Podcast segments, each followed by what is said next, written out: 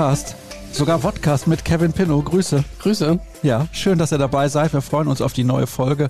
Ihr wisst ja mittlerweile immer auch im Videoformat zu sehen auf unserem YouTube-Kanal. Und wir müssen direkt eine Frage mal klären. Also, du hast ja gar keinen Scheitel oder was? Doch, doch, ich trage sie zur linken Seite rüber. Ja, und ich? Zur rechten. Ja, okay.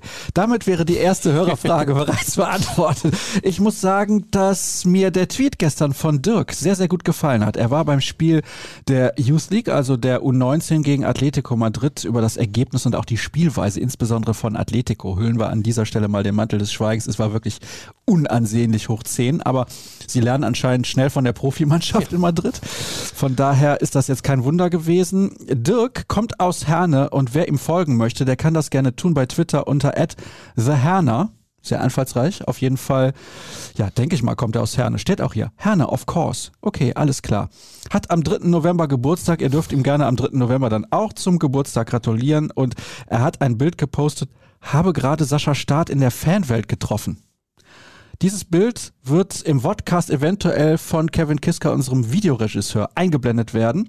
Er steht neben einer, ja, Übergroßen Playmobil-Figur. Das ist korrekt.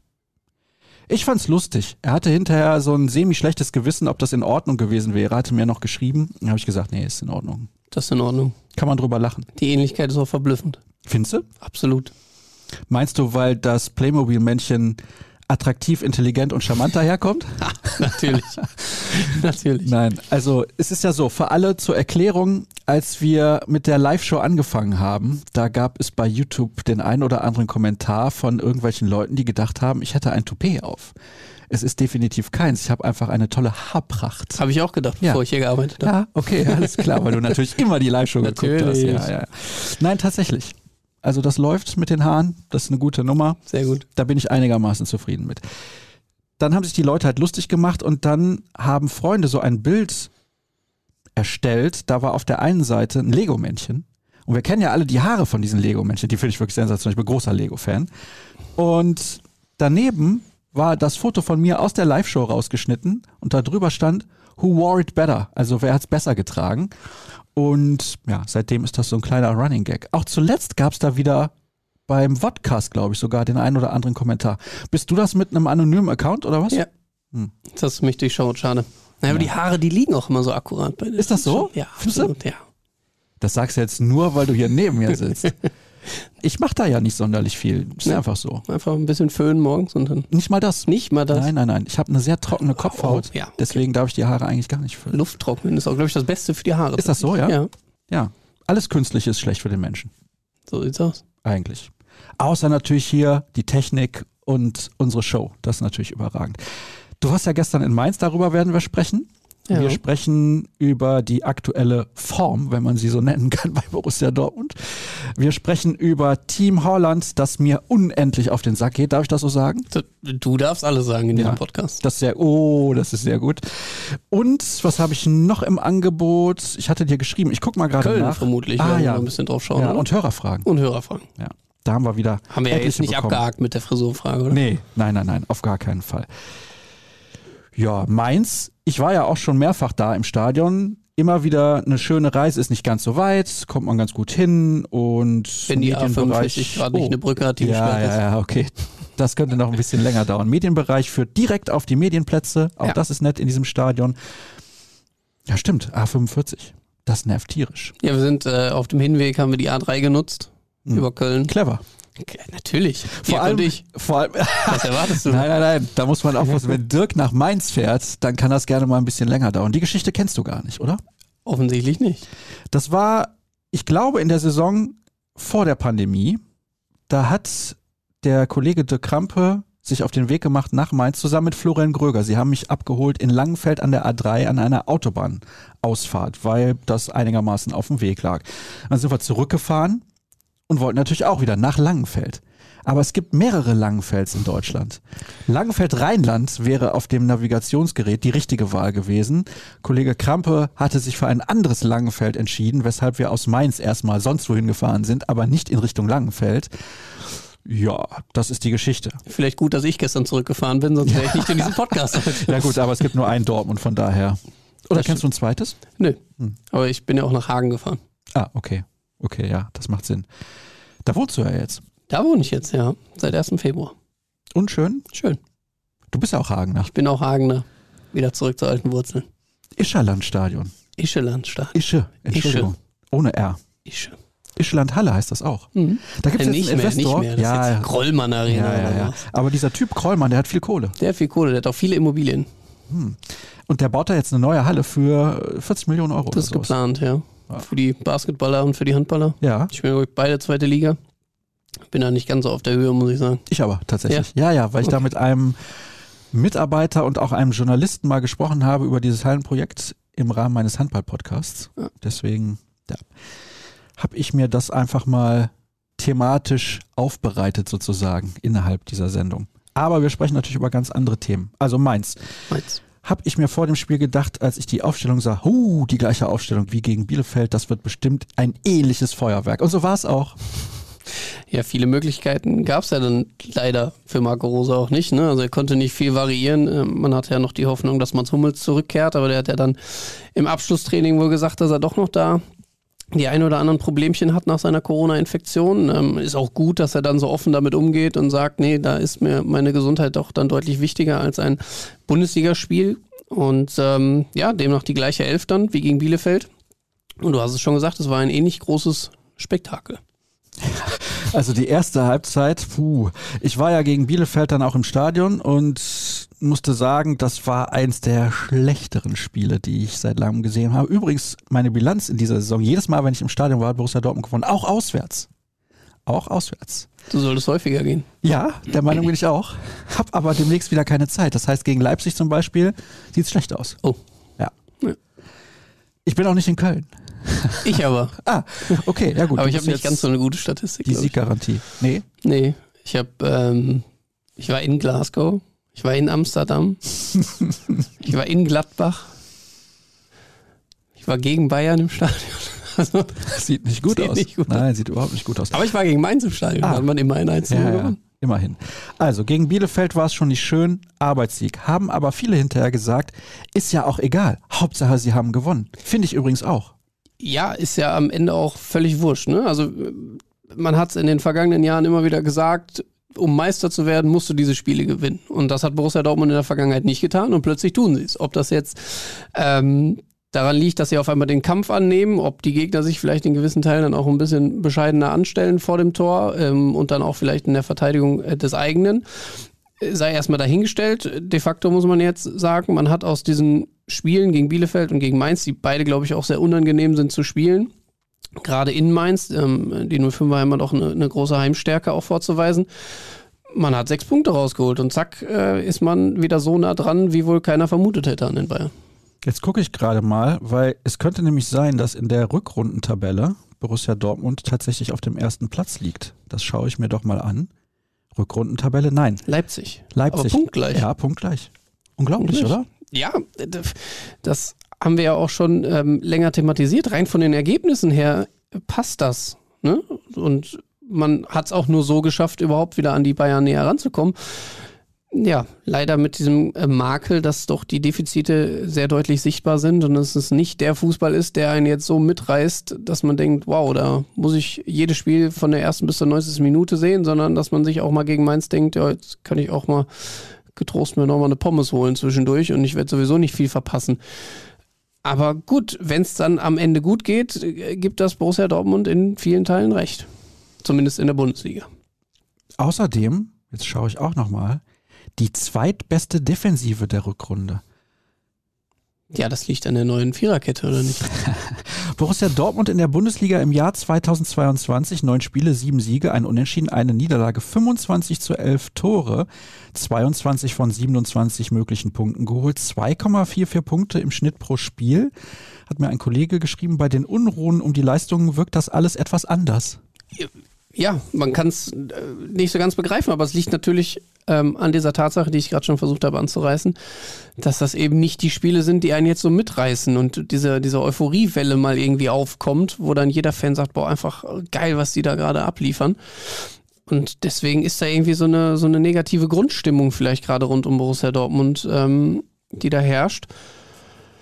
Ich weiß noch nicht, wie man es so genau umkehren will. Dafür muss, glaube ich, einfach mal so ein Spiel her, wo man ja 90 Minuten lang wirklich einen ansehnlichen Fußball spielt. Das hat Marco Rose gestern auch nochmal gesagt. Gerade gegen Mainz und auch gegen Bielefeld gibt es dann eben erstmal andere Aufgaben, als einfach nur schönen Fußball zu spielen. Dass dieser ansehnliche äh, Fußball eben dann auch in der Bundesliga in manchen Spielen nicht reicht. Und sie müssten erstmal über die Basics kommen, um dann auch äh, dem Zuschauer was bieten zu können. Man muss festhalten, die Basics haben sie zumindest in irgendeiner Art und Weise auf den Platz gebracht und so immerhin zweimal 1 zu 0 gewonnen zweimal zu null. Das hatten wir, glaube ich, in Serie in dieser Saison auch noch nicht so häufig, wenn nicht sogar vielleicht das erste Mal. Ich weiß es gerade nicht aus dem Kopf. Tja, dann fehlen uns Reportern vielleicht auch die Argumente, manchmal äh, das ein oder andere schlecht zu reden oder wie auch immer. Wir wollen ja gar nicht irgendwas schlecht reden. Nö, aber wir wollen es natürlich trotzdem immer versuchen, auch noch sachlich zu analysieren. Und ähm, da gehörte dann gestern eben auch zu, dass das ein sehr unattraktives, zähes Spiel war einfach. Ne? 0-0 wäre das folgerichtige Ergebnis gewesen. Haben auch äh, sowohl die äh, Verantwortlichen von Mainz als auch äh, Trainer Marco Rose dann ähm, auf der Pressekonferenz gesagt. Ne? Also ich glaube, mit einem Unentschieden ähm, wäre man gut bedient gewesen aus Dortmunder Sicht, dass Witzel da dann den äh, Fuß hinhält. Der Verteidiger, ich glaube, Rosinski war es, ähm, auch wirklich schlecht stand zum Ball, deswegen überhaupt nicht in dieses Kopfballduell äh, kam oder ihn mit dem Kopf nicht klären konnte. Ja, und auch Zentner sieht nicht besonders gut aus. Ähm, der Ball tickt ja vorher nochmal einmal auf. Ich weiß nicht, glaub, also wenn er stehen bleibt, kann er ihn, glaube ich, einfach so fangen. Ähm, er wirft sich hin. Dann ist er drin. Gut, wenn es jetzt der neue BVB-Dusel auf einmal ist, dann ist doch alles gut aus Sicht von Borussia Dortmund, weil das habe ich gestern auch in der Live-Show gesagt. Ähm, wenn das jetzt so weitergeht und du die nächsten sieben Spiele äh, gewinnst, auch nur das Duell gegen die Bayern und du fährst am Ende wirklich mit dem großen Truck und der Meisterschale rund um den Borsigplatz, interessiert das keine Sau auf gut Deutsch, wie du gegen Bielefeld, gegen Mainz äh, gewonnen hast. Ob das dann schön war oder nicht. Am Ende zählt dann dieser Titel. Und ja, wer hätte das gedacht, dass wir jetzt nach 26 Spielen tatsächlich nochmal ernsthaft darüber reden können? Vor allem sind es ja zwölf Punkte Vorsprung auf Platz 4 zwölf Punkte. Dann kann man hin und her diskutieren, wie man möchte. Jetzt kommt natürlich nach den Länderspielen mit Leipzig ein Gegner, der es wirklich in sich hat. Aber ich muss auf jeden Fall dazu sagen, dass wenn man sich diese Bilanz und vor allem die Tabelle mal anschaut, ich weiß nicht, wann der BVB das letzte Mal nach 26 Spielen nur vier Punkte Rückstand auf die Bayern hatte. Klar, das erste Jahr von Lucien Favre jetzt mal ausgeklammert, aber ansonsten, das war durchaus schon mal ganz, ganz anders und dann kommt der ein oder andere und sagt, ja, die Bayern spielen aber auch nicht die beste Saison. Die haben jetzt schon 60 Punkte nach 26 Spielen. Also 56 Punkte nach 26 Spielen. Glaube ich, hätte der BVB vor der Saison tatsächlich unterschrieben. Absolut. Oder sehe ich das komplett falsch? Nö, da gibt es ja auch nichts dran zu meckern. Und wie, wie, du sagst, du hast ja auch einen enormen Vorsprung ähm, vor Leipzig. Da sind es jetzt, was hast du gesagt, zwölf Punkte. Das gleiche gilt dann für Hoffenheim auf Platz sechs. Ähm, die sind natürlich da unten eng bei, da unten, da drunter dann eng beieinander. Aber ja, du hast jegliche Konkurrenz abgeschüttelt und bist jetzt eigentlich nur noch in diesem Zweikampf mit den Bayern und musst jetzt halt unter Beweis stellen, dass du würdig bist, äh, tatsächlich auch äh, in Richtung Schade zu greifen. Diese beiden Spiele wurden mit Viererketten bestritten, also mit der gleichen, hast du ja eben schon so ein bisschen angedeutet, die wirklich qualitätstechnisch nicht zum obersten Regal gehört? Oder trete ich da dieser Mannschaft bzw. den vier Akteuren zu nahe? Naja, man muss erstmal festhalten, dass das, glaube ich, die erste Viererkette in dieser Saison war, die zwei Spiele in Folge zu Null gespielt hat. Äh, sie wird, wie auch immer, ähm, ihr, ihr, ihr Werk dazu beigetragen haben, dass es so gekommen ist. Ähm, man muss auch berücksichtigen, dass mit Bielefeld und Mainz jetzt natürlich nicht die spielstärksten ähm, Mannschaften da auf sie zugekommen sind. Und äh, wir sind uns, glaube ich, auch alle klar, dass diese vier, die da aktuell ähm, gespielt haben, namentlich sind das ja dann Felix Passlack, Emre Can, Marin Pongracic und Nico Schulz, nicht die vier Verteidiger sind, die wir im Normalfall in einer Abwehr von Borussia Dortmund sehen würden. Ne? Aber wenn jetzt der zweite Anzug es immerhin schafft, zweimal zu null zu spielen, dann muss man das auch ähm, in irgendeiner Art und Weise ähm, schätzen, wertschätzen und äh, muss aber auf der anderen Seite auch sehen, dass sie natürlich in der einen oder anderen Situation auch Dusel hatten gestern. Ne? Also der hätte Mainz auch durchaus 1-2-0 in Führung gehen können. Ähm, ich glaube, der Schuss von Stach oder von, von Stöger war es kurz nach dem Seitenwechsel, der wirklich nur Zentimeter am Pfosten vorbeiflog. Danach gab es noch ein, zwei Chancen. Wittmer kam relativ frei zum Schluss, äh, zum, zum Abschluss. Also da waren auch, auch noch Dinge, die man natürlich verbessern muss. Aber äh, wie gesagt, wenn, wenn sechs bis acht äh, Stammspieler ausfallen, und das ist ja auch ein Thema bei Borussia Dortmund, man hat jetzt viel über ähm, die ganzen Corona-Fälle bei Bielefeld gesprochen, man hat viel über diesen riesen Corona-Ausbruch bei Mainz ja gesprochen, weswegen der Spieler überhaupt verlegt werden musste.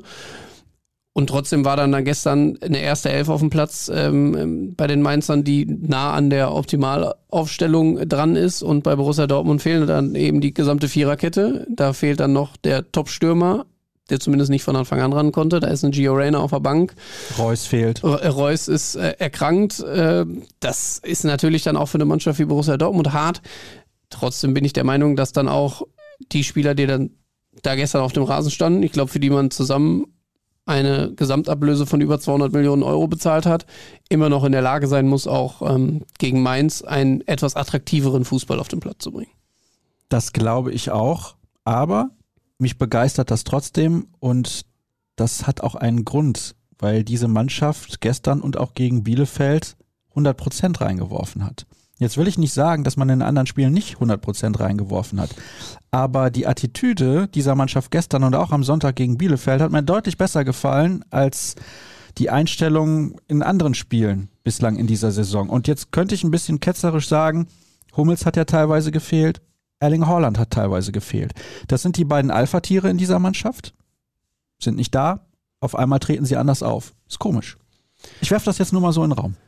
Du bist ja der Experte. Du hast ja eben noch gesagt, Kevin, ich darf sagen, was ich, ich will in diesem Podcast. Sagen, die Frage ist, wie ich jetzt darauf antworte. Ja. Ähm, ja, natürlich, äh, diese, diese ganze Thematik, da werden wir auch noch mal drauf kommen. Team Haaland, Erling Haaland und sein großer Wechsel, äh, generell dieser Status innerhalb der Mannschaft, der Status bei den Fans. Das ist auch belastend für alle anderen Spieler, da gehe ich stark von aus. Und der wird auch kein Blatt vor den Mund nehmen. Das gleiche gilt für Mats Hummels, der natürlich als Wortführer da hinten drin steht, als einer der erfahrensten, wenn nicht sogar der erfahrenste Spieler im Kader. Und vielleicht ist es dann manchmal so, dass die, die da nachrücken, als Team vielleicht ein bisschen besser funktionieren und sie dann für den einen oder anderen auch ähm, den Meter mehr machen, sich da reinwerfen, komplett an ihr Limit gehen. Das muss man tatsächlich Borussia Dortmund dann auch in Mainz zugutehalten. War jetzt nicht so, dass sie da irgendwie aufgesteckt haben oder ähm, Mainz haben das Spiel machen lassen. Sie haben schon sich gewehrt und ähm, haben eben an diese, diese Basics, die Marco Rose ja so äh, häufig gestern zitiert hat, ähm, sich erinnert und äh, hat dann versucht, dagegen zu halten mit allem, was geht. Und manchmal ist das dann eben nicht schön. Dann ist es aber halt ein Arbeitssieg, unter dem man das Ganze dann am Ende verbuchen muss. Und ähm, damit ist es dann auch in Ordnung. Klammern wir jetzt mal die Spiele gegen die Glasgow Rangers aus. Wobei ja immer die Frage ist, darf man die ausklammern? Nach dem 2 zu 5, nach dieser wirklich dicken Pleite zu Hause gegen Bayer Leverkusen, wo man vorgeführt wurde, hat man bei Union Berlin, wo man sagt, es ist eine gute Mannschaft, 3 zu 0 gewonnen. Gladbach, okay, in der Krise 6 zu 0 geschlagen. Augsburg 1-1 auswärts, naja.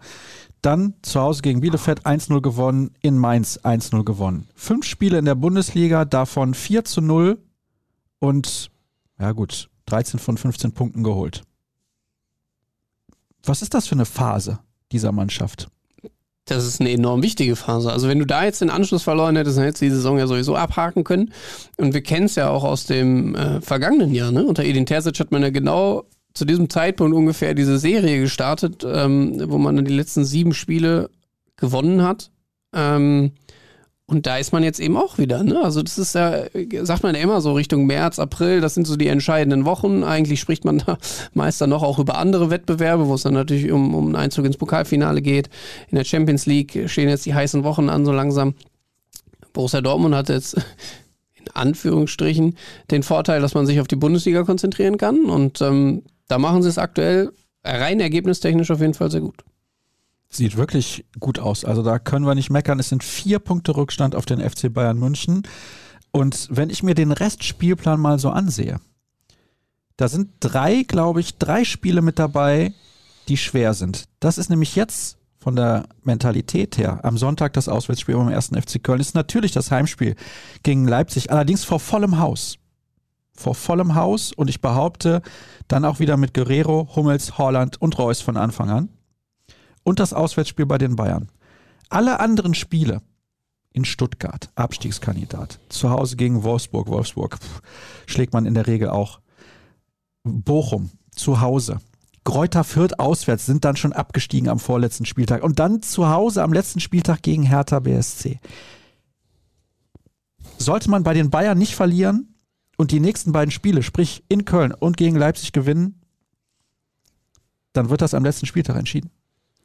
Das Schlüsselspiel ist das direkte Aufeinandertreffen mit den Bayern.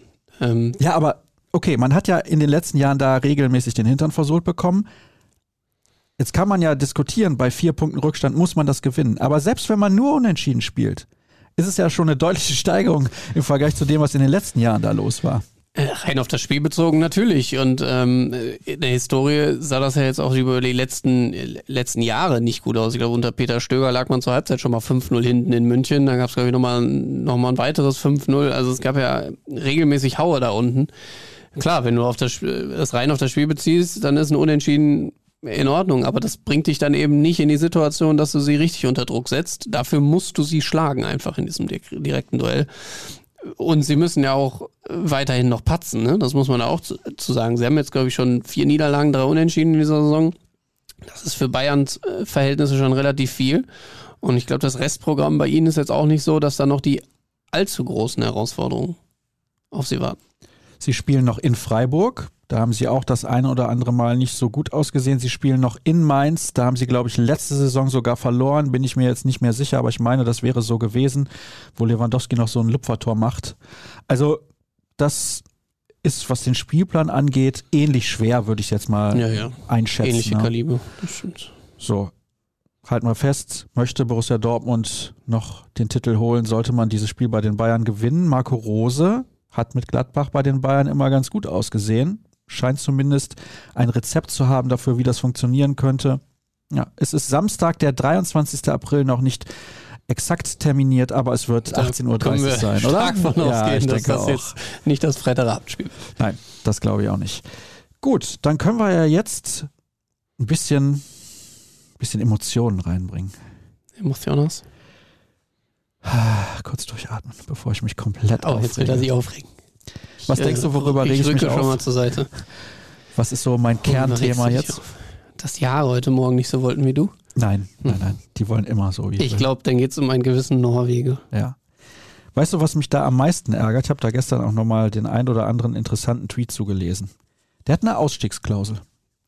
Der muss überhaupt nicht mit Borussia Dortmund verhandeln oder nach außen irgendwie zeigen, dass er vielleicht den Verein verlassen will. Der kann einfach die verfluchte Klausel ziehen und tschüss. Richtig.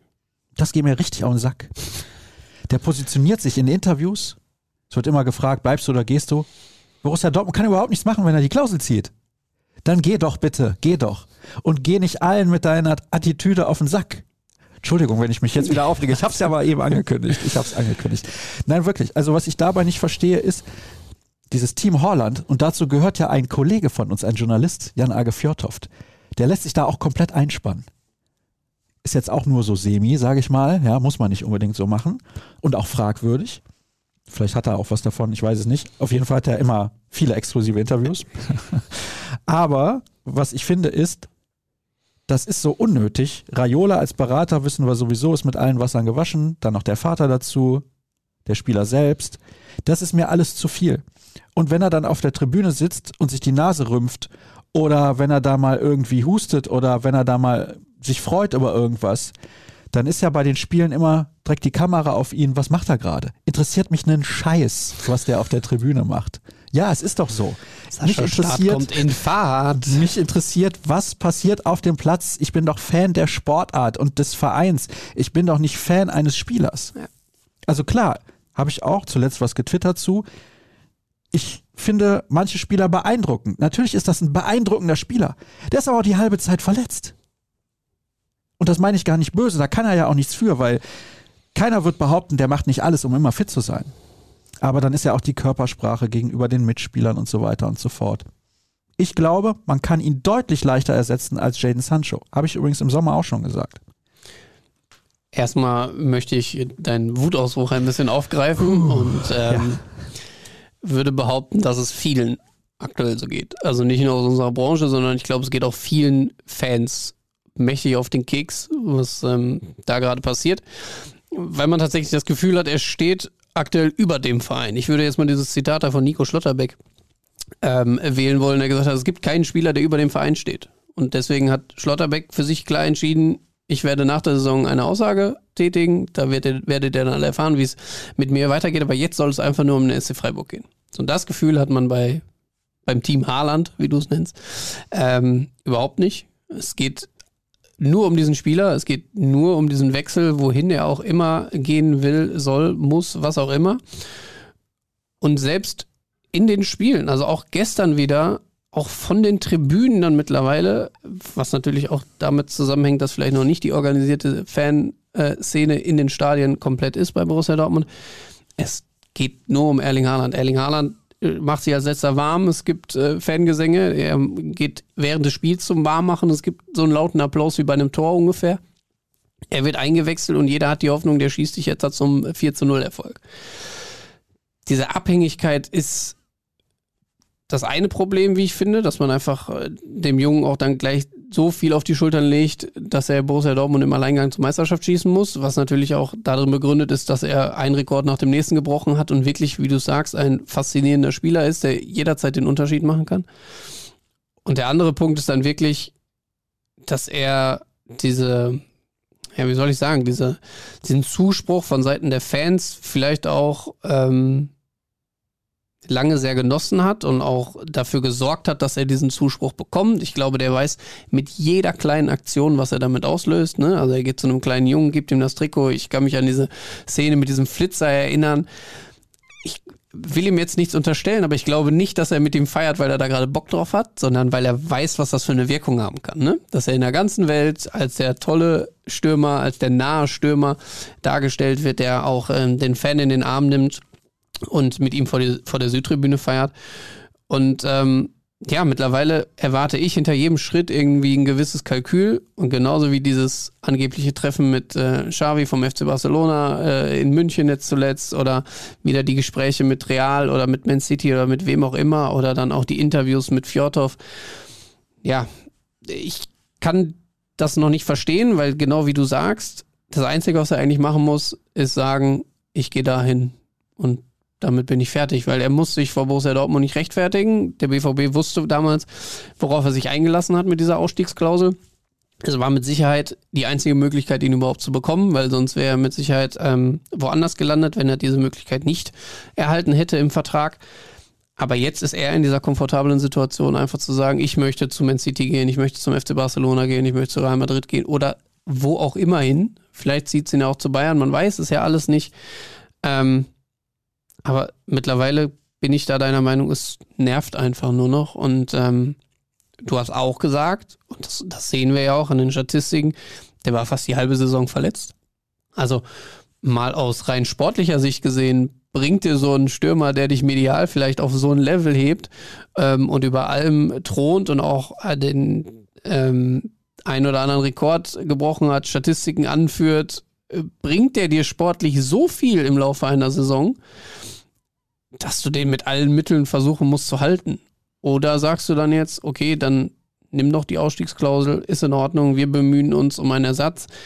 Das Einzige, was halt einfach nur fair wäre von Seiten äh, des Team Haalands, wäre jetzt wirklich zeitnah, und ich weiß ja nicht, wie lange wir schon von zeitnah sprechen, aber jetzt wirklich zeitnah bis Anfang April, Mitte April eine Entscheidung zu treffen und zu sagen, so geht es für mich weiter, weil dann kann auch Ruhe in diesen Verein einkehren. Alle Seiten wissen, woran sie sind. Und ich glaube, dass das auch einen großen Schub nochmal für die Mannschaft geben könnte, weil, weiß ich nicht, ich kenne das jetzt von mir aus der Kreisliga, aber selbst da gab es ja schon den Fall, dass ich wusste oder irgendwo gehört habe, irgendwie ein, ein, ein Stürmer von uns wird dann mit einem anderen Verein in Verbindung gebracht, der könnte da vielleicht hinwechseln.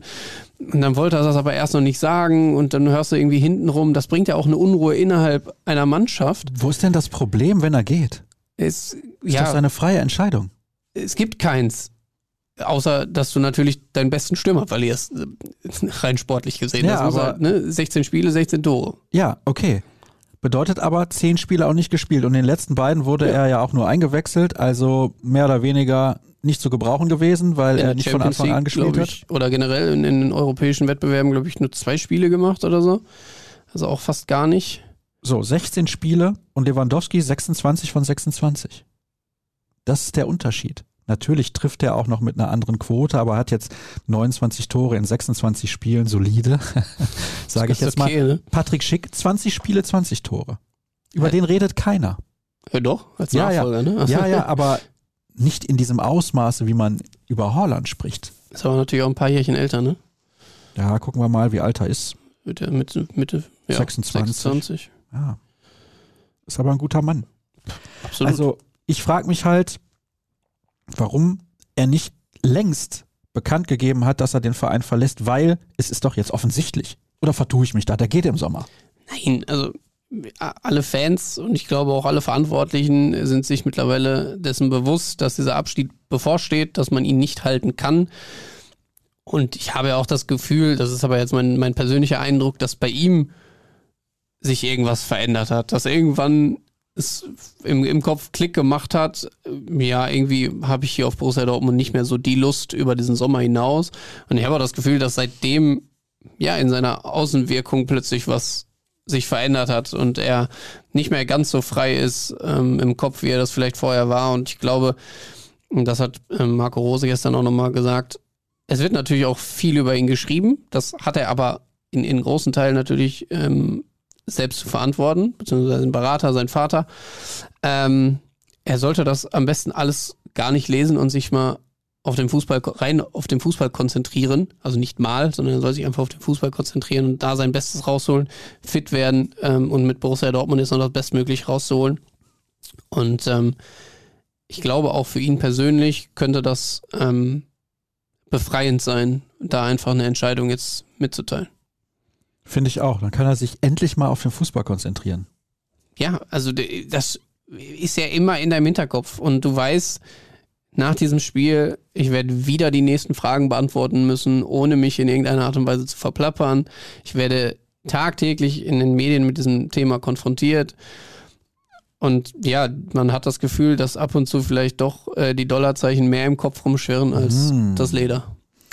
Das ist nämlich das Problem. Wenn du Mino Raiola als Berater hast, dann ist die sportliche Entwicklung eher zweitrangig. Aber die finanzielle, die steht auf jeden Fall im Vordergrund. Steht im Vordergrund. Absolut. Hörerfragen. Ja, gerne noch. Ein wahres Kleinod unter den Podcasts und Sascha ein echter Schlawiner. Da wir uns ja gestern in der Fanwelt vor dem Youth League Spiel getroffen haben. Vielen Dank, Dirk aus Herne. Die passende Frage dazu. Welche Spieler unserer U19 haben echte Chancen, irgendwann die erste Mannschaft zu verstärken? Sag's mir, Kevin. Ja, ich, ich als U19-Experte, da müssten wir jetzt eigentlich eher äh, Florian Gröger oder Cedric Gebhardt hier haben. Die sind da ein bisschen näher dran, aber jetzt so aus der reinen Betrachtung der letzten Spiele und wenn man natürlich auch mit den Verantwortlichen spricht, ähm, wir haben ja zuletzt noch ein Interview mit Lars Ricken geführt, beziehungsweise der Kollege Cedric Gebhardt, ähm, sind natürlich die Namen, die da jetzt auch am meisten rumkursieren, am nächsten dran. Das ist zum einen Jamie Bino Gittens, da hat ja auch Sebastian Kiel schon gesagt, wir wären ja, oder mehr oder weniger, wir wären ja schön blöd, ähm, wenn wir den nicht für den Profikader nächstes Jahr einplanen würden, weil er natürlich in vielen Punkten doch an äh, Jaden Sancho erinnert in seiner Anlage des Spiels. Er ist ähm, sehr wendig, total schnell, hat auch einen guten Abschluss. Also das ist mit Sicherheit einer, den man ja auch damals schon mit dieser Perspektive auch verpflichtet hat überhaupt. Und ähm, ja, der andere ist, glaube ich, Bradley Fink, auch wenn er jetzt gestern den Elfmeter verschossen hat, ähm, in seinem Alter jetzt ja auch schon in der U23 regelmäßig spielt ähm, und da die Stammspieler und Stammstürmer dann auch verdrängt hat, mehr oder weniger, ähm, ist das auch jemand, den man sich da vorne zumindest mal als Backup dann ähm, in so einer Funktion wie, wie Steffen Tigges vielleicht aktuell ist, äh, sich auch schon im nächsten Jahr dann vorstellen kann. Collins ist auch, muss ich sagen, nicht schlecht. Kulibali. Ist aber noch Jungjahrgang, glaube ich auch. Ja, ne? ja, genau. Aber es geht ja jetzt nicht darum, wer vielleicht schon nächste Ja. Saison da spielt, sondern generell. Und man merkt das übrigens, war gestern auch im Stadion, wollte die Mannschaft unbedingt auch mal live sehen auf allerhöchstem Niveau, weil sie in der Bundesliga, also in der Junioren-Bundesliga sowieso alles in Grund und Boden schießen. Aber was mir da auch aufgefallen ist, ist ein Riesenunterschied zwischen den einzelnen Akteuren, taktisch. Und man sieht auch noch einen Riesenunterschied zum Bundesliga-Fußball. Ist immens. Wie viele, in Anführungsstrichen, falsche Entscheidungen die Spieler treffen.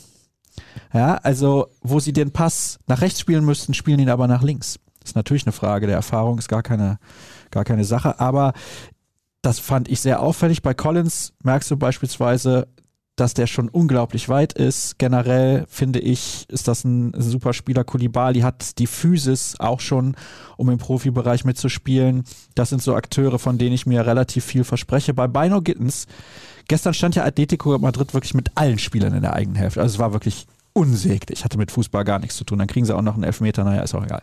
Jedenfalls Worauf ich hinaus wollte. Ah, du musst dir die Nase putzen. Nee, ich muss mir die Lippen ah, pflegen. um Gottes Leider Willen. Ich mach ganz hier mal kurz. Lippen. Ja, ich mache hier kurz aus, damit man dich gar nicht erst hört.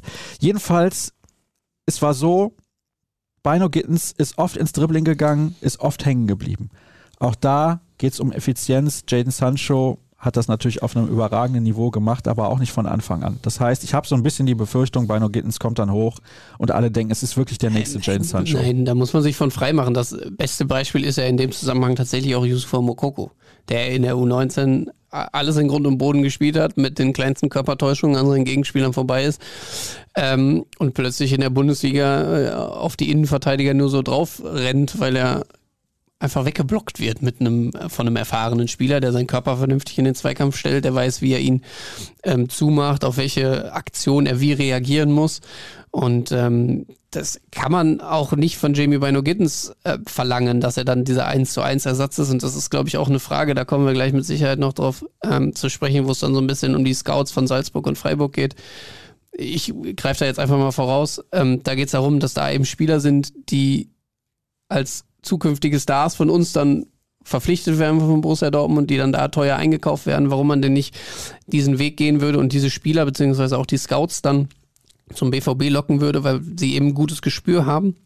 Die Voraussetzung ist aber eine ganz andere. Also sich bei Salzburg entwickeln zu können, die Zeit zu haben, zu einem Spieler zu reifen ähm, und unterm Radar vielleicht auch mal das eine oder andere schlechtere Spiel machen. Ich glaube, da ist ein gutes Beispiel jetzt äh, tatsächlich äh, Nico Schlotterbeck, der jetzt zuletzt auch im Sky-Interview gesagt hat, ähm, er bekommt von äh, Christian Streich das Vertrauen auch nach vielleicht ein oder zwei schlechteren Spielen hat er diese ein, zwei schlechten Spiele hier bei Borussia Dortmund, ist er direkt in der Kritik, wird in Frage gestellt, äh, man, man ruft nach einem Nachfolger oder nach einem Ersatz für ihn.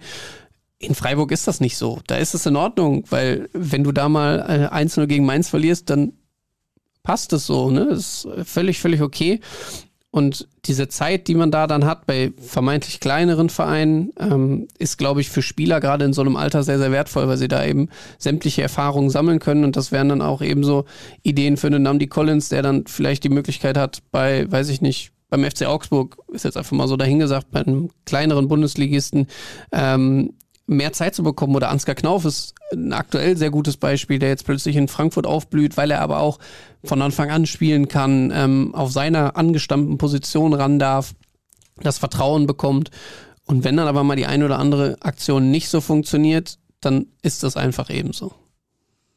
Collins, ich sag's ja in ein paar Jahren, der wird richtig gut, weil die Anlage ist überragend und Spielverständnis schon in so jungem Alter zu haben, das ist auch eine ganz, ganz wichtige Waffe. Wir haben natürlich ganz, ganz viele Hörerfragen bekommen. Ich habe nirgends etwas über Birkis Ablöse gelesen, nur dass der Vertrag aufgelöst werden soll. Ist das die Übersetzung für einen ablösefreien Wechsel, um das Gehalt einzusparen? Roman Birki geht ja in die USA. Nach St. Louis City. Missouri. Ja. So sieht das aus. Ja, ich glaube, das ist die Übersetzung. Man möchte gerne das Gehalt einsparen. Man ist damit einverstanden, dass da jetzt keine große oder auch gar keine ähm, Ablöse fließen wird. Man ähm, ist es vielleicht in Teilen aber auch ihm schuldig, nach sieben guten Jahren ihm diesen Schritt dann auch zu ermöglichen. Ist ja alles in Und Ordnung. Es ist für alle Beteiligten, muss man ganz klar sagen, die beste Variante, ähm, das Kapitel Borussia Dortmund Roman Bürki dann im Sommer zu schließen. Man hätte es gerne vorher getan. Ähm, da war Bürki dann aber offensichtlich, zumindest das sind die Informationen, die wir hatten, dann auch ähm, in gewisser Weise wählerisch gewesen, wollte dann vielleicht den einen oder anderen Schritt auch nicht machen, weil es für ihn sportlich vielleicht unattraktiv war. Aber das ist jetzt sportlich attraktiv? Nein, aber vielleicht ist das Gesamtkonzept attraktiv genug für ihn. Ne? Also er hat ja auch gesagt, er ist großer Fan von US-Sports, er ist ähm, häufig da gewesen schon und wenn er da seinen Lebensmittelpunkt sehen kann, kann ich das auf jeden Fall eher nachvollziehen, als wenn er mit irgendwie einem äh, FC Lorient in Verbindung gebracht wird, der da äh, gegen den Abstieg in Frankreich spielt. Und ich sag mal so, in Amerika da so ein neues Team aufzubauen und die Liga hat ja auch deutlich an Attraktivität gewonnen. Das sind ja schon ähm, deutlich mehr namhafte Spieler dort unterwegs mittlerweile. Ist doch völlig in Ordnung, wenn er jetzt nach sieben guten Jahren, sagen wir mal sechs guten Jahren hier in Dortmund, ähm, den Weg dann einschlägt. Und man kann ihm sportlich, glaube ich, man weiß natürlich nie, was ähm, intern da wirklich vorgefallen ist. Vielleicht werden wir es irgendwann erfahren, ähm, wie es zu diesem drastischen Schritt von der Nummer 1 zur Nummer 4 ähm, dann kam. Aber man kann ihm sportlich erstmal nur alles Gute wünschen und hoffen, dass er da wieder Spaß am Fußball kriegt und da zwischen den Pfosten stehen kann. Und ähm, mal schauen. Vielleicht sehen wir ihn auch irgendwann nochmal woanders. Ja, ich denke, wenn er jetzt einmal diesen Schritt gemacht hat, dann wird er vielleicht auch dort in den USA seine Karriere beenden. Suchen die nicht in der Major League Soccer noch irgendwie einen Linksverteidiger, der völlig überschätzt ist? Nee, ich frage für einen Freund. Rafael Guerrero, oder? Nein, nein, ich frage für einen Freund, der Bernd Stromberg heißt hier. Der ja. fragt nämlich Nico Schulz, ja. Fragezeichen, dann schreibt der nächste Hörer verschenken. Ja. Hat gestern die, wie ich weiß nicht, wie vielte Chance. Also es ist ja wirklich so, der hat ja diese Saison so viele Möglichkeiten gehabt von Anfang an Was nicht von begeistert? der Bank. Ach, also es tut mir leid, dass das wirklich so drastisch ähm, Du meinst es ja nicht böse. Nein, ich äh, auch niemals auf einer persönlichen Art und Weise ihn da äh, angreifen wollen, aber das war wieder nichts. Also hat er in der 27. Minute einen Ballverlust, wo man sich fragt, was allein ist die Idee dahinter? Als Linksverteidiger an der Mittellinie parallel ja, okay. ins Zentrum zu ziehen, sich den Ball aber vier, fünf Meter vorzulegen, nicht hinterherzukommen und dadurch dann ähm, den Konter zu ermöglichen für Mainz. Und auch offensiv, da fehlt es dann an Durchschlagskraft, an auch an Selbstvertrauen. Er hat manchmal so viel Platz und hat Zeit, da das ist der Nico Schulz Signature Move. Sich ja. den Ball zu weit vorlegen, nicht hinterherkommen, den Konter einleiten. Es gibt ja so, so Spieler, die haben so spezielle Tricks. Sinne, den sie dann hat er immer diesen Übersteiger-Trick gemacht. Und das ne? ist der Nico Schulz. Und das ist der Nico Schulz Signature Move. Move. Okay. Ja. ja, bevor wir uns jetzt dem Thema da weiter sein. widmen, ich glaube, da sind viele, sind alle bei Borussia Dortmund der gleichen Meinung, dass Nico Schulz und Borussia Dortmund nicht zusammenpasst. Keine Ahnung, vielleicht wird er irgendwo anders glücklich. Also er hat ja auch gute Zeiten gehabt vorher und hat, also nicht bei Borussia Dortmund, aber in Verein, und hatte auch ordentlichen Fußball gespielt. Er war ja auch mal Nationalspieler, das kommt ja jetzt auch nicht von Wahnsinn, ungefähr. Ne? Kennst du noch Paulo Roberto Rink? Ja. War auch mal Nationalspieler. In der Ära Berti Vogts waren sehr viele Leute Nationalspieler. Er war aber auch lange Bundestrainer, vielleicht liegt es daran. Ja. Ähm, Thomas Ritter kennst du auch noch, Karlsruher SC? Nee, da bin ich raus. Oh, um Gottes Willen. ich raus. Auch mal Nationalspieler gewesen, ja. Wahnsinn. Ja. Wir also, machen mal eine Ausgabe, nächste, eine nächste Spezialausgabe, wo wir eine Liste von Nationalspielern durchgehen, die es einfach nicht verdient haben. die es einfach nicht verdient haben. Wäre Nico Schulz Rechtsfuß, er wird ja nicht mal in der ersten Liga spielen. Wer? Nico Schulz. Nico Schulz, ja. Als Rechtsfuß? Nee, nee, nee. Aber gut, er ist noch schnell, das muss man auch noch sagen. Mhm. Leider nicht schnell genug, um den zu weit vorgelegten Ball einzuholen. Ich finde, Gio Reyna hat gegen Mainz ordentlich gespielt und gute Standards geschlagen und damit auch einen Assist geliefert. Ich denke, wir hätten mehr Punkte, wenn er die ganze Zeit fit gewesen wäre. Seht ihr das auch so?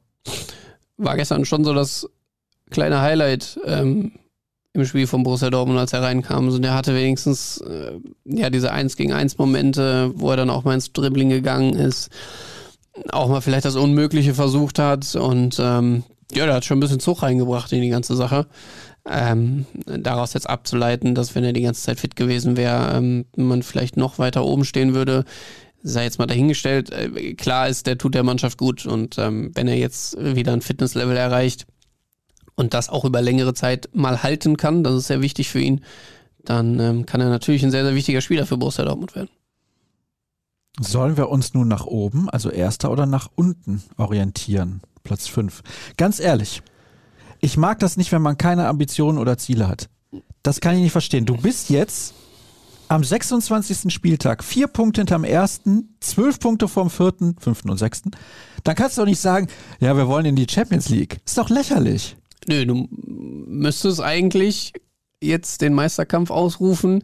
Die fehlten nur zuletzt dann häufig die Argumente. Ne? Also klar, jetzt haben wir diese Phase, wo sie sich wieder rangerobbt haben. Da hat aber dann, wie gesagt, vor vier, fünf Wochen keiner mit gerechnet. Und da warst du noch gar nicht in der Position. Du bist jetzt das erste Mal überhaupt so nah dran wieder. Ich sag mal so, du kannst kannst den Kampf ausrufen, wenn du jetzt gegen Köln und gegen Leipzig gewinnst. Dann, dann musst du endgültig sagen, jetzt müssen, jetzt müssen wir auch angreifen. Vielleicht ist das Thema dann zwei Wochen später wieder abgehakt, weil du in München dann ähm, untergehst oder baden gehst, wie auch immer. Aber du musst jetzt natürlich den Bayern auch irgendwie mal zeigen, also wir haben schon Bock. Weil die denken sich natürlich auch, was, was ist da los? Also unser ärgster Verfolger will es nicht aussprechen, dann müssen wir es ja wieder machen. Ja, also klar, man hat jetzt zuletzt mal eine Saison gehabt, dass man reingegangen hat, gesagt, man möchte deutscher Meister werden, hat gar nicht funktioniert. Aber Entschuldigung, man muss doch ein Ziel haben. Ohne Ziele kann man auch die Ziele nicht erreichen. Ich hatte auch das Ziel 400 Twitter-Follower, jetzt sind es schon 430 oder so. Hat funktioniert. Wahnsinn. Hat funktioniert. Bitte dann bis zum nächsten Mal 500. Folgt Kevin Pinno bei Twitter unter Kevin Pinno. Es ist sich Das ist leicht aber schon merken. fast peinlich, jetzt hier jedes Mal so einen Aufruf zu Nein, starten. muss doch. Ja. Dafür sind wir ja da. Wir wachsen. So, nächste Hörerfrage. Was haben wir denn noch? Was ist denn dran an den Gerüchten, die einen Hazard-Abgang in Richtung Atletico Madrid forcieren? Atletico habe ich jetzt noch nicht gehört. Das ähm, letzte, was ich aber allerdings auch nur gelesen habe und jetzt nicht auch irgendwie aus erster Quelle habe, ist, dass er immerhin mit der Premier League in Verbindung gebracht wurde, dass der Berater wohl auf der Suche sei. Ja, gut, äh, macht schon den Eindruck, dass er jetzt nicht unbedingt sehr zufrieden ist in seiner Rolle, gerade bei Borussia Dortmund. Die Spielzeiten äh, sind jetzt nicht besonders hoch. Jetzt zuletzt profitiert er natürlich von den Ausfällen. Aber da muss er sich natürlich auch erstmal an die eigene Nase packen. Ne? Also da gab es halt Zeiten, ich erinnere an das ähm, Spiel vor äh, oder an das Spiel Union Berlin, wo er von Marco Rose aus äh, Leistungsgründen aus dem Kader gestrichen wurde. Gut, dann kann ich jetzt auch nicht die Ansprüche stellen, äh, möglichst viel auf dem Platz zu stehen. Ob er das dann bei einem äh, Premier League Club oder auch bei Atletico auf einmal äh, würde, das äh, würde ich jetzt nach der aktuellen Leistung auch ähm, doch bezweifeln. Da müsste dann schon deutlich mehr kommen. Ja, dass er nie so eingeschlagen ist, das äh, bei Borussia Dortmund, wie man sich das vorgestellt hat, ist glaube ich auch unstrittig. Das ist so ein bisschen Nico Schulz 2.0 in einer vielleicht bisschen besseren Variante, weil ich vermute hinter Hazard doch deutlich mehr. Also da, da steckt was drin und das müsste man irgendwie rauskitzeln.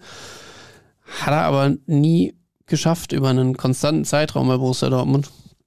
Und ähm, Auch Ja. in Gladbach übrigens nicht. Nee, so richtig konstant nie, das stimmt. Also er hatte so, so Ups und Downs und die, die Ups waren dann doch sehr gut, muss man sagen. Also die waren sehr medienwirksam auch auf jeden Fall, weil es sehr spektakulär war, was er gemacht hat. Ähm, aber ja, er ist nie so einer, der mal grundsolide immer mitrutscht. Hier wird auch noch darüber geschrieben, dass Rose ja gesagt hat, er bräuchte zwei, drei Transferperioden, bis man einen Kader so aufgestellt hat, wie es nötig ist. Das ist ja auch ganz normal. Es sind alles nicht seine Spieler sozusagen. Ja, wie viel kann man denn in der ersten Transferperiode überhaupt schaffen, wird da gefragt. Ja, man muss versuchen, diese Grundpfeiler reinzubekommen in diese Mannschaft. Ich glaube, mit Niklas Süle hat man den ersten wichtigen Schritt gemacht, dass man die Defensive nochmal deutlich stabilisiert. Da brauchte man jemanden, der dem Ganzen vielleicht auch noch ein bisschen anderes Profil gibt. Aus meiner Sicht braucht es dann noch einen, einen klaren, richtig guten Sechser, der dann auch das Spiel von Axel Witzel vielleicht so ein bisschen ersetzt. Also wir haben ja immer wieder gesagt, dass seine Zeit abgelaufen ist, auch weil der Fußball sich verändert hat. Ähm, er natürlich auch mit seiner Schnelligkeit jetzt ähm, diesen von Rose geforderten Pressing-Fußball nicht unbedingt mitgehen kann. Da jemanden äh, zu haben, der dem Ganzen äh, defensive Stabilität gibt und den etwas spielerisch stärkeren äh, Mahmoud Dahoud und auch einem Jude Bellingham, der ja äh, sowieso in seiner Sechserrolle alle Freiheiten hat und auch überall auf dem Platz dann rumturnt, was dann aber gleichzeitig ein Problem ist, wenn er der Einzige, beziehungsweise mit Hut der zweite Sechser ist. Das heißt, äh, so jemand wäre wär schon enorm wichtig und ja, ich glaube, dieses Thema Flügelspieler ähm, steht auch noch irgendwie oben auf der Liste. Also wenn man die drei Punkte jetzt so abhaken könnte und da punktuell die Mannschaft verstärken würde, wäre das schon mal ein gutes Grundgerüst, was man mit dem bestehenden Kader dann auch hat. Und dann muss man schauen, dass man das äh, sukzessive in den nächsten Jahren dann noch fortsetzt. Hier wird auch geschrieben, mit den Wechseln von Witzel und Birki werden ca. 13 Millionen Gehaltsvolumen eingespart. Sollte man dafür lieber einen echten Anführer aus dem oberen Regal holen oder lieber auf zwei oder drei Entwicklungsspieler mit Potenzial setzen?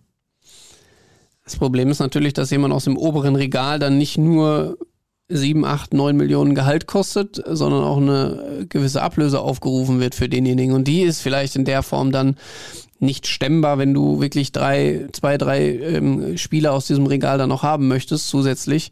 Man hat ja mit Niklas Süle einen aus dem oberen Regal schon mal geholt für die Richtig. Abwehr. Und das ablösefrei, das ist, glaube ich, sehr entscheidend in dieser Rolle. Ähm, aber ja, da geht natürlich auch noch mal ein bisschen Gehalt drauf.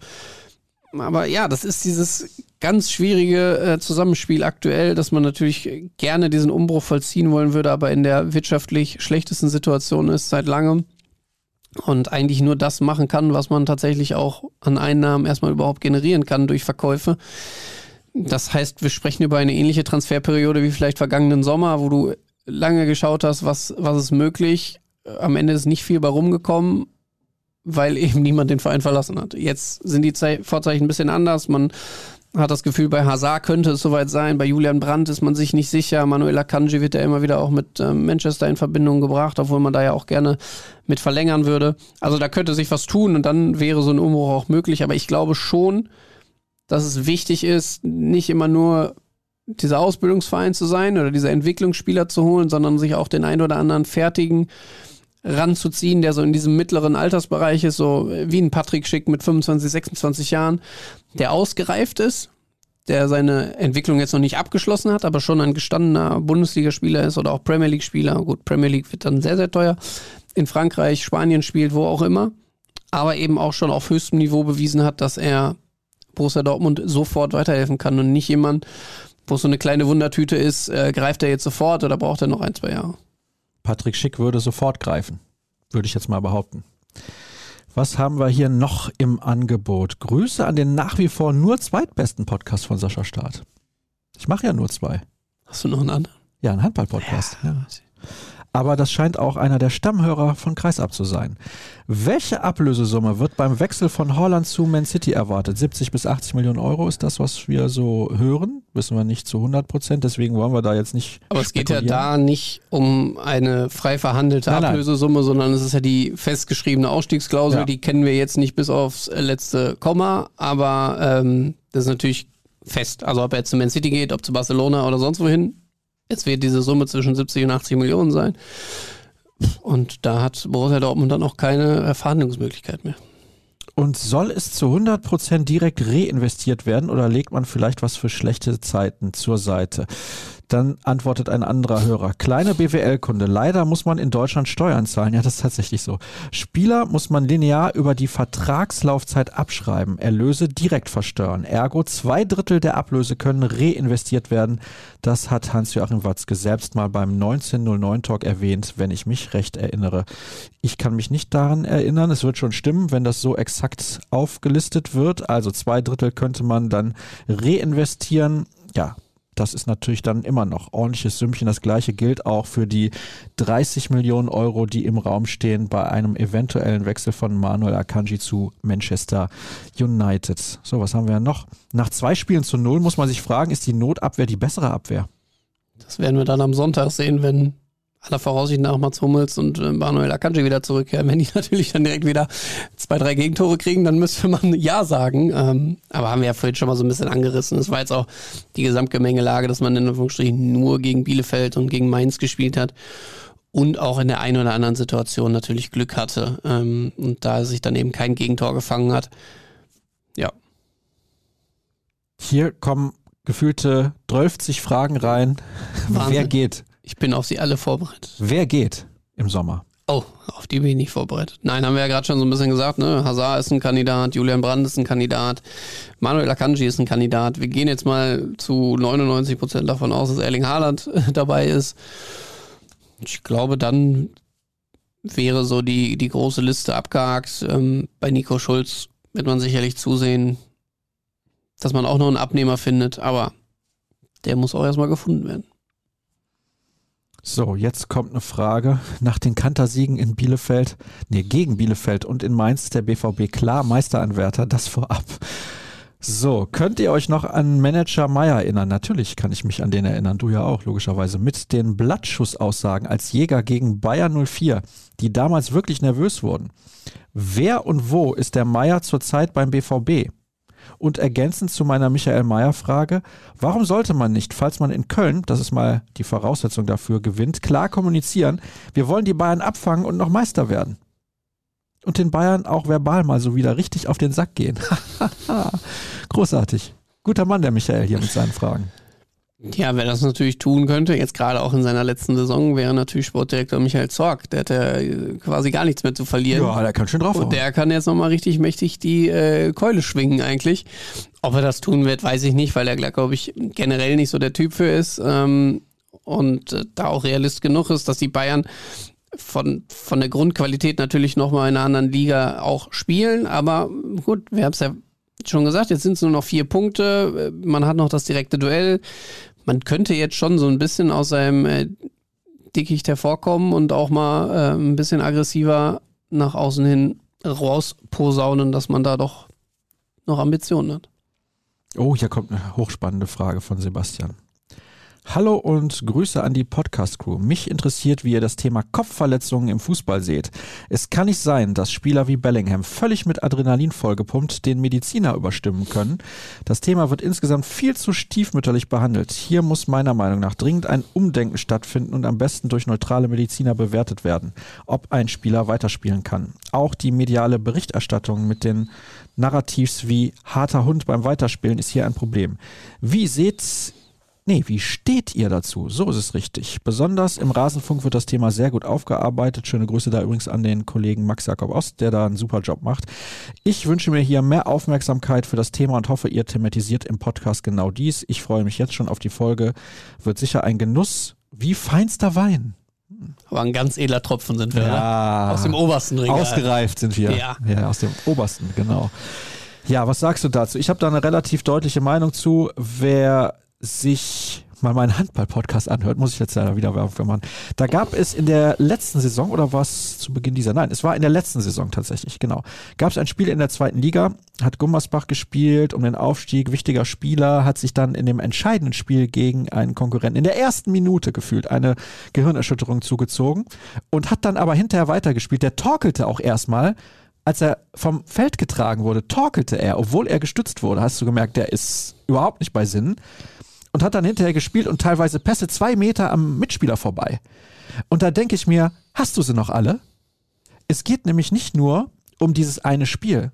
Es geht auch um deine sportliche Karriere, das ist mal das eine. Und es geht vor allem darum, was passiert, wenn du deine sportliche Karriere mal beendet hast. Ich habe dazu auch ein Gespräch geführt in diesem Podcast mit einer Sportpsychologin der Sportuniversität oder was auch immer in Kiel. Ich weiß nicht mehr, wie es heißt. Auf jeden Fall heißt sie Franka Weber. Sehr, sehr interessant, was sie damals gesagt hat. Also wer das mal hören möchte, der kann da gerne mal nach googeln. Jedenfalls hat sie gesagt, das größte Problem ist, dass man in Deutschland gar nicht das Bewusstsein dafür so sehr hat. In den USA wird das nämlich immer mehr Thema. Auch da hat es gedauert. In der NFL Kopfverletzung sowieso ein ganz, ganz großes Thema. Es gibt aber auch immer mehr Spieler, die dann aufgehört haben mit ihrem Sport und dann auch mal angefangen haben, gegen die Liga zu klagen, weil die unverantwortlich gehandelt hätte. Bellingham hätte nicht weiterspielen dürfen. Nein. Also es wirkt ein wenig, ähm, ja, also es wirkt nicht verantwortungsvoll, dass man da gestern so gehandelt hat, weil, ähnlich wie du gerade sagst, äh, er war ja auch nicht Herr seiner Sinne nach dieser Aktion. Das konnte man eindeutig erkennen. Er ist ja dann auch mit dem äh, Doc schon Richtung Kabine gegangen. Und Marco Rosa hat gesagt, und plötzlich stand er wieder neben mir. Also er wollte eigentlich schon wechseln, war davon ausgegangen, dass Bellingham nicht ähm, weiterspielen kann. Und dann tat er das so ein bisschen damit ab, das ist eben Jude. Klar, das ist Jude Bellingham und dass Jude Bellingham jederzeit Bock hat, Fußball zu spielen und vielleicht auch diesen harten Hund in Anführungsstrichen geben möchte oder auch ist und ähm, sich da durchquält, das ist alles schön und gut, aber da muss der Verein, da muss der Arzt dann einen Riegel vorschieben und muss sagen, bis hierhin und nicht weiter, wir müssen dich schützen, wir müssen dich auch vor allem vor, wie du es gerade sagst, Folgeschäden auch schützen. Und es ist nicht verantwortungsvoll, ihn dann wieder auf den Rasen zu schicken. Ähm, ich hatte jetzt nicht das Gefühl, dass er danach irgendwie groß beeinträchtigt war. Aber es kann halt auch in eine völlig andere Richtung gehen. Ne? Der muss nur zwei Minuten später wieder in, oder 30 Sekunden später in ein äh, Kopfballduell müssen. Und wenn es nur der Ball ist, der auf seinen Kopf prallt, oder wenn er dann nochmal einen anderen ähm, Kontakt auch zu einem Kopf hat, dann kann das ganz üble Folgen haben. Und da muss man ganz klare Grenzen setzen. Also wenn, wenn ein Spieler nur ansatzweise benommen wirkt, dann muss der geschützt werden, muss vom äh, Platz genommen werden und darf dann auch nicht wieder zurückkehren. Ich hatte mir vom Borussia Dortmund da eigentlich dieses ähm, Bewusstsein erhofft in, an dieser Stelle, dass dann vielleicht auch im Adrenalin bei Marco Rose ähm, oder so viel Adrenalin bei Marco Rose mitspielt, dass er dann sagt, okay, hier geht es gerade auch um viel. Und er das auch nicht so reflektiert, wie wir das hier vielleicht gerade tun, kann ich auch nachvollziehen, aber da muss es dann vielleicht von der DFL oder von anderer Stelle klarere Maßgaben geben, nachdem man dann handeln kann. Ob es jetzt neutrale Ärzte sind, ähm, weiß ich jetzt nicht, ob die dann da auch so schnell Diagnosen stellen können, dass man da sagt, ja, der ist noch spielfähig und der ist es eben nicht. Aber man braucht mehr ähm, Feingefühl und gleichzeitig auch ähm, Verständnis, dass dann solche Entscheidungen auch getroffen werden. Ich glaube, Max Jakob Ost hat vorgeschlagen, Kopfbälle außerhalb des Strafraums zu verbieten. Ich glaube, das geht ein bisschen weit. Das, also das geht, glaube ich, das macht dann schon den Sport zu einem anderen, als er äh, ist. Und ähm, ich glaube, da gibt es andere Tests und Möglichkeiten. Und so extrem häufig sind die Verletzungen ja jetzt nicht. Jetzt mal abgesehen davon, dass ich jetzt nicht beurteilen kann, was das mit meinem Kopf macht, wenn ich einen normalen Kopfball mache. Da wird es auch entsprechende Studien zu geben, dass das mit Sicherheit nicht förderlich ist, aber ähm, ich glaube, hier geht es ja jetzt um den Extremfall, äh, Kopf an Kopf. Der Mainzer musste ja dann auch runter, weil es eben äh, nicht bei ihm weiterging. Und ähm, Bo Svensson hat gestern auch auf der Pressekonferenz gesagt, äh, dass er auch nach dem Spiel äh, noch nicht den Eindruck hätte, als äh, wenn er morgen wieder auf dem Trainingsplatz stehen würde. Ja, ein bisschen mehr Feingefühl ähm, in diesen Entscheidungen, vielleicht dann den sportlichen Gedanken auch mal abhaken, mehr an den Menschen denken und ähm, weniger an dieses große Fußballbusiness und ähm, ja, im Sinne und zum Wohle des Spielers entscheiden. Ein Wort hast du gerade genannt, was das Thema klärt, sozusagen. Business. Das ist das größte Problem. Wir haben noch einige Fragen. Nicht alle werde ich noch mit in die Sendung nehmen können. Warum nicht mal unverdient Meister werden? Ja, natürlich. Überragend. Dann gab es die Frage zu den Scouts die ist sehr interessant. Vereine wie RB Salzburg und der SC Freiburg ziehen ständig für kleines Geld super Talente an Land, die unter anderem der BVB dann teuer kauft. Sollten wir nicht mal die Mittelsleute verpflichten, sprich deren Scouts? PS, tolle Fahnenaktion des BVB und 1 und 1 trotz Blau. Ja, das sehen wir auch so übrigens. Ja, sollte man nicht einfach die Leute kaufen, die da dafür sorgen, dass diese Spieler entdeckt werden? Erstmal glaube ich, dass Borussia Dortmund eine, über eine sehr, sehr gute Scouting-Abteilung verfügt und ähm, man bei Borussia Dortmund eben aber auch ein anderes Profil in dieser Abteilung hat oder auch sucht. Weil das ist genau das, was ich gerade dann auch schon versucht habe anzureißen. Bei Borussia Dortmund verpflichtest du auch junge Spieler, immer mit dem Gedanken, oder in, jetzt mal so ganz junge Spieler ausgeschlossen, aber eigentlich immer mit dem Gedanken, die müssen relativ schnell funktionieren.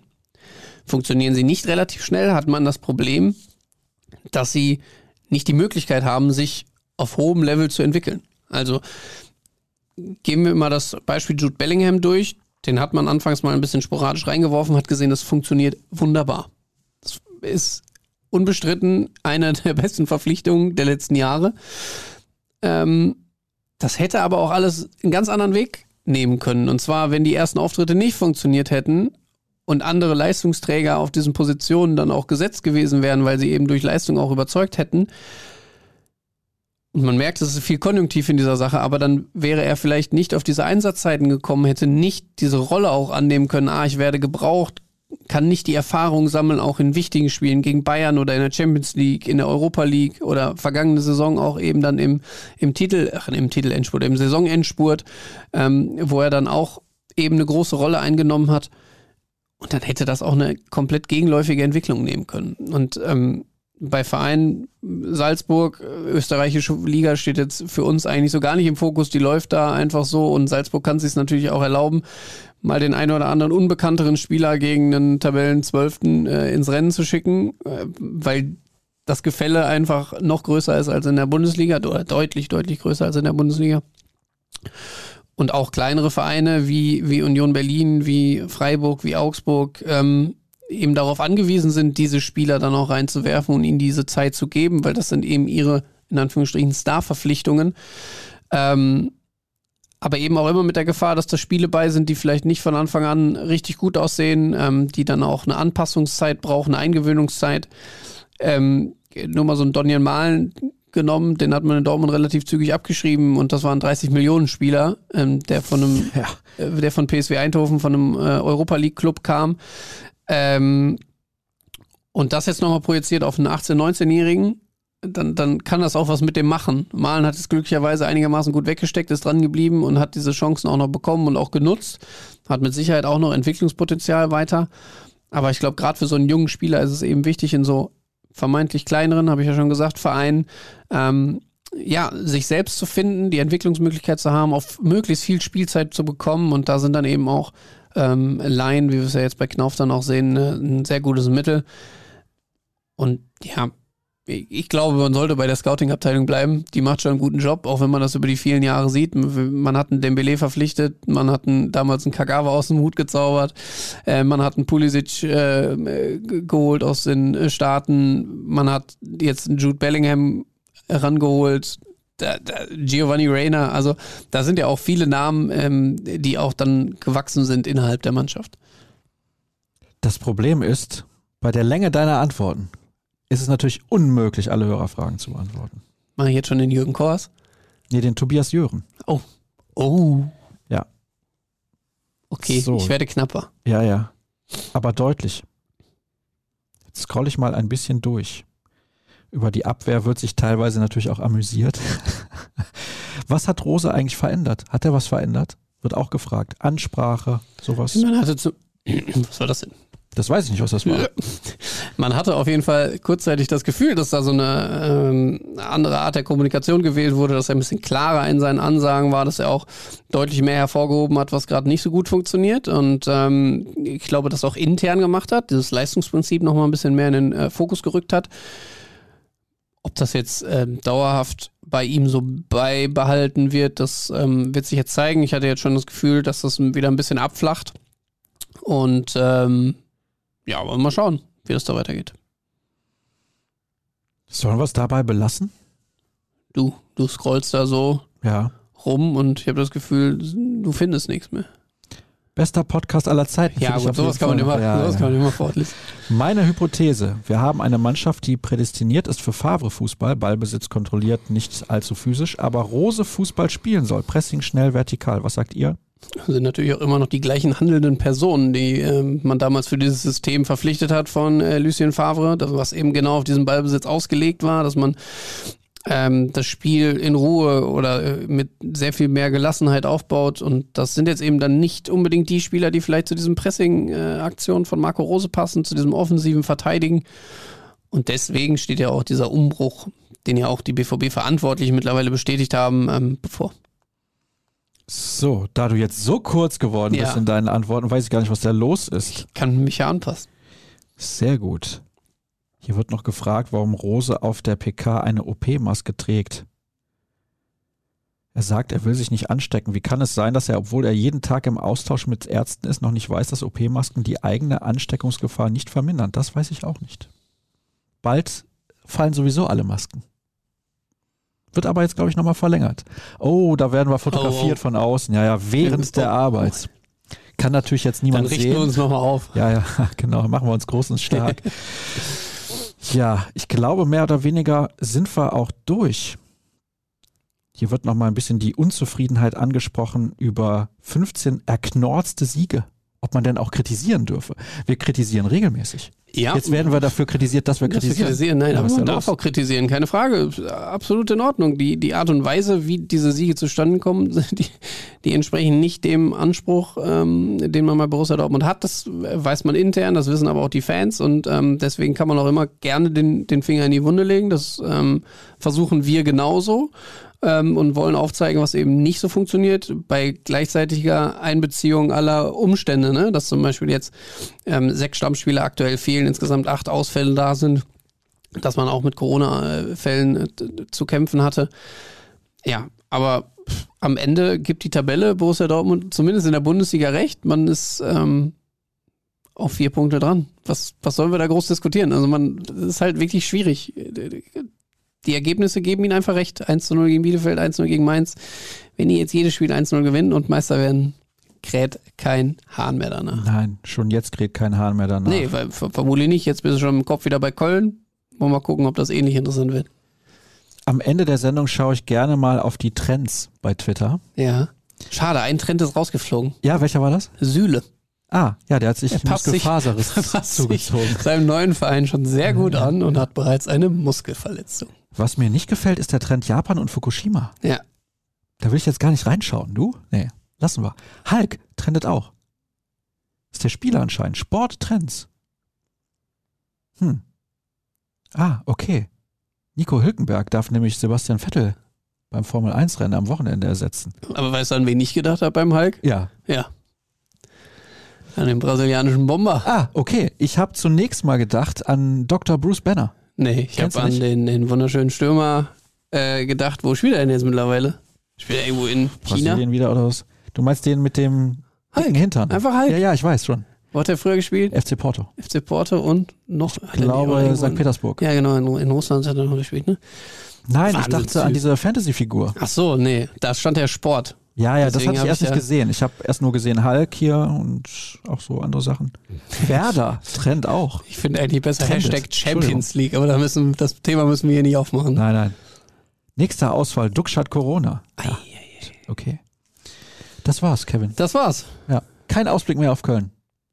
Sollen wir ganz kurz? Nein, nein, nein. Nein, Nein, wir haben ja schon ein bisschen gesagt, dass das wichtig ist und dass sie gewinnen ist müssen. wichtig. und so Sie müssen gewinnen, um den Titelkampf spannend zu halten. Videovorschau, liebe Leute, gibt es sowieso in den kommenden Tagen auf unserer Internetseite. Da solltet ihr Morgen. vorbeischauen, plus Abo sichern und dann seht ihr auch sämtliche Videos und könnt sämtliche Artikel lesen. Folgt bitte at Kevin Pinot bei Twitter. Folgt gerne auch mir unter at Sascha Start, at RNBVB, jeden Morgen um 6.30 Uhr BVB kompakt. Ab Montag dann erstmal für zwei Wochen nicht mehr, dann stehen Länderspiele an. Aber dann Stimmt, auch. ist ja Pause. Ja, ist Pause. Dann der Saisonendspurt, ruhrnachrichten.de. Da findet ihr alles, was ihr wissen müsst. Das war's für heute. Bis zum nächsten Mal. Tschüss. Ciao.